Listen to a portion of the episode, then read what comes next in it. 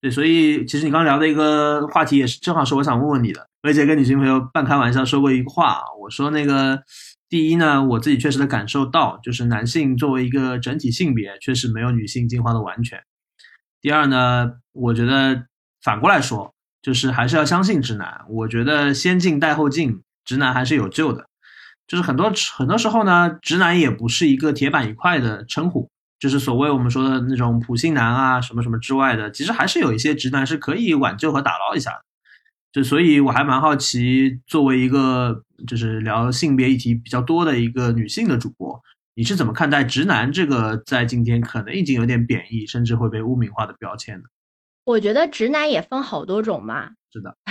就像我老公这种直男，是你可以跟他沟通的直男。就是他只是因为他的平时生活中，他可能不会在意这些事情，就不拘小节吧这种。但有些直男他是属于那种特别大男子主义的，他是没办法接受你跟他讨论这个话题的。就是一旦你跟他讨论，他就会觉得，哎，你一个女孩子家家的聊这些东西干什么？别聊了。就是你整天搞这些东西，就是因为读书读的脑袋瓜不好了。会有这种的，你觉得这是一种深层的恐惧吗？嗯，我觉得这个可能也不是因为恐惧吧，我会觉得是一种无知。嗯，就是大清已经亡了好多年了，我觉得与其男性就是有部分人他们互相攻击性别的时候，还不如自己提升自己会更好一点，接受这个世界的多多样化、多种声音嘛。那想想，为什么别人会提出这样的一个问题出来？嗯，我刚说的那种比较深层的恐惧，或者你说的那种无知，其实我的感受还是挺普遍的，就是这种现象还是很多的。就是我觉得，如果往深层去看啊，比如说你身边或者你网上看到一个事情，你追根究底的细看下去，看很多细节去分析的话，其实是这样的。我觉得就是可能长期以来有一些地方或者有一些历史阶段。有很多女性其实确实是客观上以男性的依附这种附庸的形式存在的嘛，所以很多人他其实会想当然的觉得就应该这样。但是现在在很多地方，尤其是一些可能这些话题讨论的比较充分，女性的境遇相对来说相对比较公平一点的地方或者时代里面，其实女性跟男性就更接近，大家都是独立的个体嘛。我觉得其实有很多男性他是不太能接受女性是一个独立的个体。我们看到很多的这种婚恋的遇到的事情或者问题当中，我觉得很明显的一个或者很普遍的一个趋势之一吧，就是比如说，首先是双标，就是那个男生觉得我可以做的事情，这个女生是不能做的。对，我我觉得这是一个很离谱的事情，但是这其实非常非常的普遍，这个是一个很多男性都没有意识到的问题。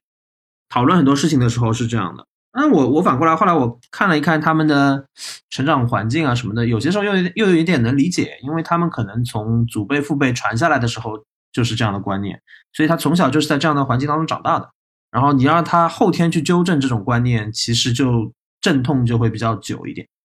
然后我我因为上海人嘛，嗯嗯，我觉得大家说的关于上海男人的很多的描述还是有一定的道理的，就是大家说上海人怕老婆，我觉得上海人。嗯，也可以说怕老婆吧，但是我觉得总体来说，上海的女性得到的在这种亲密关系和家庭关系当中的尊重，总体来说，我我我的感受是比较多的。其实这个尊重不是什么特别了不起的，本来就是应该的事情。那为什么会做到呢？我的我的一个观察就是，我觉得在上海，女性是比较独立的个体，而且这种独立性是得到彼此的承认的。我觉得还是因为环境的问题吧。就上海它本身就是一个比较国际化的城市嘛，它里面本身就会有各个地方的人涌入，而且都是都是精英阶层的人进去，所以呢，它本身它接受的这个信息度和西方文化也是会比较多一点的，嗯，再其次，它本身的受教育程度也是比较高的。但有一些偏远地区的人啊，他可能接受的这些教育度不够高，以及他本身生活的环境就是比较呃固有化思维，就是还是存存在一个男尊女卑的一个状态。这也就是为什么有很多人拼了命的一定要生男孩子的原因。就现在重男轻女的这个现象，为什么还有就之前不是有一个新闻，妈妈生了四个小孩，然后怀第五胎，这个男的都怕这个又怀的是个女儿，然后要跟这个老婆离婚。他们俩其实也很穷啊，就越是这种行为，就是越是很穷的家里面，越是容易发生。是的，呃，就是关于所谓的重男轻女这件事情，我觉得聊单独再聊几期节目都不够。嗯，是一个很复杂的问题，但是确实是一个我觉得是非对错也很明显的这样的一个问题。所以，哎，就是我正好正好说到这儿了，我还是蛮想问你的，就是我我们聊都聊了很多这种热门的社会议题啊，一些我们生活当中会遇到的这种性别不平等的现象啊，嗯，你觉得关于这些东西，男女之间有没有一些就是没有办法理解的彼此理解的这种差异的？我觉得没有什么是一定不能理解的，只有你不想去理解，拒绝去理解，所以我说我没有办法去理解。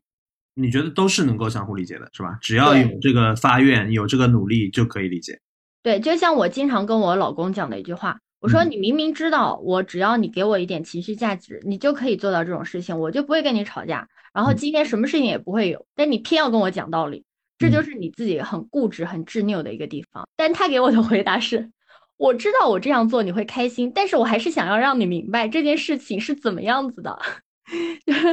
所以你们一直一直遇到这样的状况，一直就是这样的结局，是吗？呃，对，但我们会就是我们有一点好，有一个好处就是我们会当天的，就是把这些事情都讲完，都分析完。今日事今日毕。哎，今日事今日毕，以及我讲完都会互相的听一下自己双方的心里的想法是什么。哦，不会说我藏着，嗯，不会说我我对你生气，你没有给我这个情绪价值，我生气我走，然后。他他会觉得我矫情，我做作，然后不理我这个样子，我们不会有，就是我们会非常固执的输出自己的观点。但我们互相就有一个，就是说我输出了我的观点，你输出了你的观点，听不听是我自己的选择。嗯，就是夫妻没有隔夜仇嘛，对吧？嗯。但是我我在想啊，我不是跟你抬杠啊，但我在想，就是你们其实都是嗯，受过比较良好的教育，也比较理性，能够沟通的人嘛。嗯，但是你们关于这个问题仍然是秉持一种所谓的求同存异的态度，对吧？就是我理解你在说什么，你也理解我在说什么，但是我们还是按要按照各自觉得对的方式去做。对，那这不就是某种意义上的存在无法理解的，呃，或者说存在差异嘛？理解可以理解，但我不做嘛？对啊，所以就是没有完全的不理解嘛，只是存在我不想去迁就这样。所以只要理解，然后差异是可以存在的，对吧？嗯，就我不要去攻击你，我不要去打压你，我不要觉得我这个东西是对的，你一定得这样顺着我来。嗯，不要去 judge 对方。对，就或者说我不要你一定要跟我同频。对，我觉得这个是很重要的，这个这个我非常同意。嗯，其实我们只是想要一个倾诉的过程，哦，我只是想要一个表达的方式，然后有个人倾听我。那如果你们在同样这样一个问题上面。三次、五次、十次、二十次，到了第三十次、五十次的时候，还能够坚持吗？然后，如果能的话，这个问题还是个问题吗？其实我们一直都是这个样子。你想啊，夫妻能够成为夫妻，肯定是在大的事情上是没有什么太大问题的。就一般都是一些呃很情绪化的东西，就是我的情绪化的东西，他要跟我讲一些呃是非对错。但他呢是会陪我去做这件事情，但是他会讲，就是会叨叨叨叨。他处女座嘛，啊，我不是攻击处女座的意思啊，但是嘴确实碎，就是他会陪你去做这个行为。就比如说我半夜想要吃个什么东西，他会陪陪我去做，但是他会在我做的时候呢，要跟我去讲讲说你这样子不好，太大半夜的什么什么。但是我的想法就是，你都已经陪我出来做了，我们都已经干这件事情了。我本来已经是一件很开心的事情了，你为什么还要讲这件事情，还要扫兴？哎，他他就是那种，嗯，我要跟你讲，呃，这个行为是不可取的。呃，不知道我表述的清不清楚啊？我们两个人啊之间，我讲的只是偏我比较偏向我的例子，当然也有一些东西是他他想要去做，我我去拒绝，然后我在那边碎碎念的，呃，一个东西，都是两个人都是这个样子。我觉得你讲了一个还蛮好的点，就是我刚刚问你的问题嘛，嗯嗯，其实我觉得你给我的答案是男女之间肯定是存在差异的，但重要的是他们愿意相互理解，并且能够相互理解。对，我可能比较悲观，我觉得很多事情上面男女的差异是无法弥合的，或者就是天然存在的。但是我也同意你的那个后半部分的结论。但所谓的感情或者所谓的爱，就是你明明知道差异存在，仍然愿意去理解的过程。嗯，那你是有什么例子，就是那种无法接受的例子？我我不觉得是无法接受，我只是说客观上他们无法达成共识。比如你刚刚讲的这个，为什么会马上 get 到这个点？就是因为我觉得这个是非常非常典型的，就是大家其实没有任何的恶意或者怨念，没有负面情绪，但就是遇到一个事情的时候，男生就喜欢跟你讲道理。你刚刚举的那个例子，就我遇到过很多同样的例子，同样的开头，比如说一个女生今天在公司里面受委屈了，她被同事欺负了，或者被老板骂了。然后她回来跟她男朋友或者跟她老公说，通常情况下，就像你讲的，这就是一个很明确的索取情情绪价值的这样的一个行为嘛。因为大家都在职场里面待，你待的就比他资深很多嘛，他需要你指导嘛。其实并不是，他只需要你跟着他一起吐槽一下领导，吐槽一下同事，说一下他们有多不好啊，你有多好就好了。但是很多男生就会跟你说，哎呀，职场嘛，对吧？各种各样人都有，是吧？然后你遇到这个事情呢，也不能说人家就完全没有道理。站在别人的立场，这件事情也是可以理解的。当然你也没有问题，对吧？就是类似于这样的话，我觉得他肯定他的本意不是想要激怒你，或者不是想要忽略你的感受。他甚至经过这样的反复的沟通，就像你刚刚讲之后，他还知道有情绪价值这样一件事情存在，但他仍然想要跟你讲道理，是为什么呢？其实就是因为他觉得这个道理很重要，他就要在那个关头讲出来。我觉得这种就是很明显的男女之间的差异。其实另外一方面也是双方都很呃，就是我是说我跟我老公这件事情啊，也是说明我们就是都很执拗，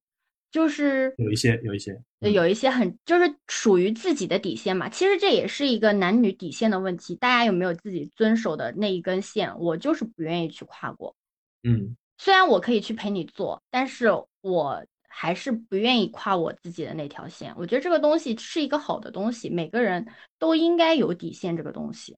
对，不然就会迷失自我嘛。对，嗯，舔狗是没有未来的，是吗？对，但有很多的人，他是他是会因为附和这个人。我这里我不说是男生和女生啊，就谈恋爱的时候，会有一些人为了去赢赢取另一方的好感，然后去不断的降低自己的底线，或者去附和。对方的底线，那这样子的时候，就那种很多的男女不平等的对立就会出来了，就会有一些人就觉得啊，我是女生，我在恋爱中我就应该怎么样怎么样，或有一些人就会觉得我是男生，我在恋爱中男女生就应该怎么样怎么样。这种他们之所以会有这样的一个想法，也是因为他们在恋爱中会有人为了和他们在一起，为了赢取他们的喜欢，不断不断降低自己的底线去迎合他们。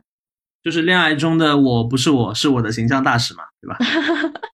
但是 但是其实大概率啊，就是那种讨好别人的，或者我们说的难听一点，就是用约定俗成的说法，舔狗的这样的行为，其实不会长久的。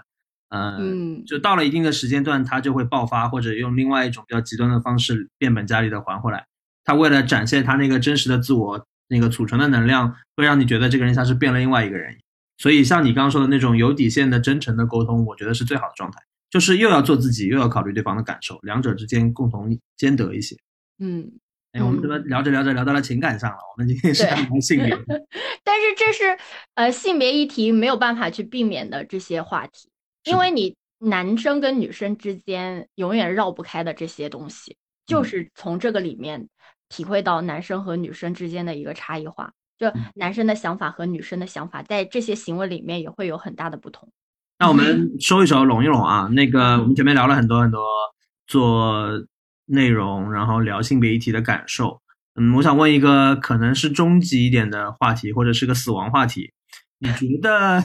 聊这些议题有效果吗？有意义吗？还是很多时候会有一种虚无感，觉得说了也白说？我不会觉得它是一个没有意义的事情。因为有人在我的下面会评论说，呃，就以前没有想到，原来是呃，原来是可以有这样的一个角度去思考的，那我就觉得，哎，还蛮有意义的。而且，